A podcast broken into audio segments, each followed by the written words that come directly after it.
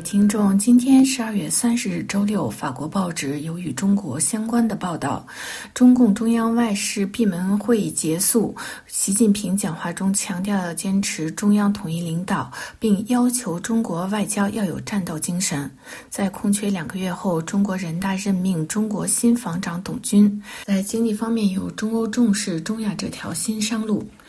北京周三、周四举行闭门中共中央外事工作会议，习近平出席并讲话。回声报指出，本次会议不同寻常，属于中国对外事工作领域最高规格会议。上一次类似会议是在2018年举行，随后发生了中美贸易战、新冠疫情和乌克兰危机等，让全球供应链也受到了影响。该报指出，在为期两天的中共外事高级别会议上，习近平向中国外事工作如通过新丝绸之路取得了进展进行致敬，并赞。扬自己在外交方面的领导力，称自从2013年担任国家主席以来，在过去的十年中克服了各种困难和挑战。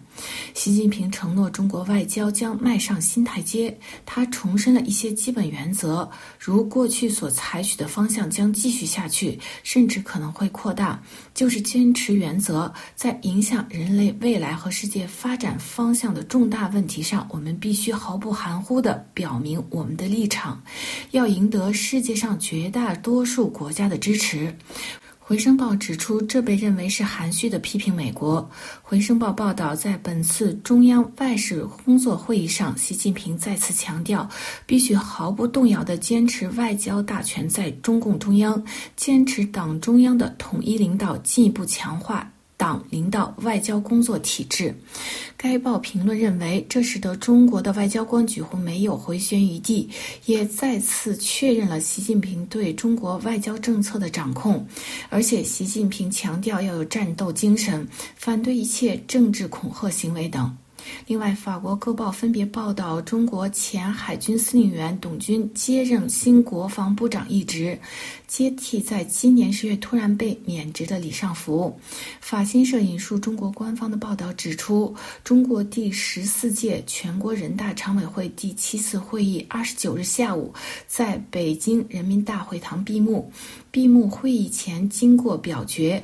决定任命董军为新任的中国国防部长，接替前任部长李尚福，填补空缺两个月的中国防长一职。不过，北京当局未提出官方解释来说明李尚福为何遭到免职。他在担任防长仅五个月后就突然从中国政治舞台上消失，也引发各界关注。另外，《世界报》刊登长篇报道，解析连接中国与欧盟之间的一条新的商业路线——中亚走廊，就是为了避开俄罗斯、伊朗和越来越不安全的红海。现在，中欧之间出现了一条新的代替路线——中欧走廊。这条新的商贸路线跨越南高加索国家，包括哈萨克斯坦、格鲁吉亚、阿塞拜疆等，连接里海和黑海。该报写道，在2022年，穿越这条中亚新商贸路线的集装箱货运量比前一年增加了百分之三十三，但在2023年的前八个月，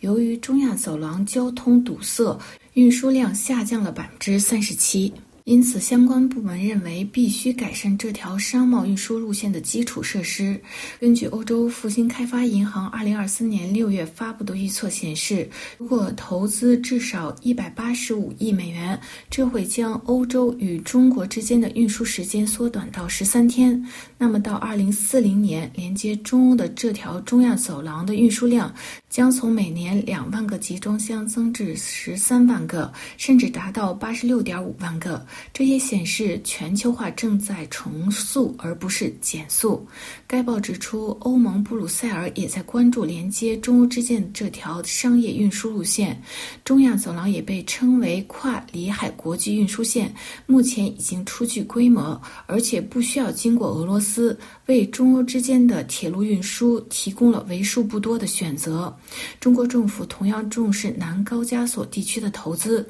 特别是在俄乌爆发战争后，格鲁吉亚与中国在2023年签署了战略合作伙伴关系。一家中国新加坡财团可能投资格鲁吉亚的一座深水港，属于南高加索走廊的战略要地。而且，格鲁吉亚在今年十二月已经获得加入欧盟的候选国地位。分析指出，近两个世纪以来，中亚与外部世界的联系完全依靠向北通过俄罗斯。如今，中国正在通过铁路、公路贸易发展相互连通，从而改变了这一格局。各位听众，今天的法国报纸摘要节目由罗拉编辑播报，感谢各位的收听，也感谢法广技术人员的合作。我们在下次节目中再会。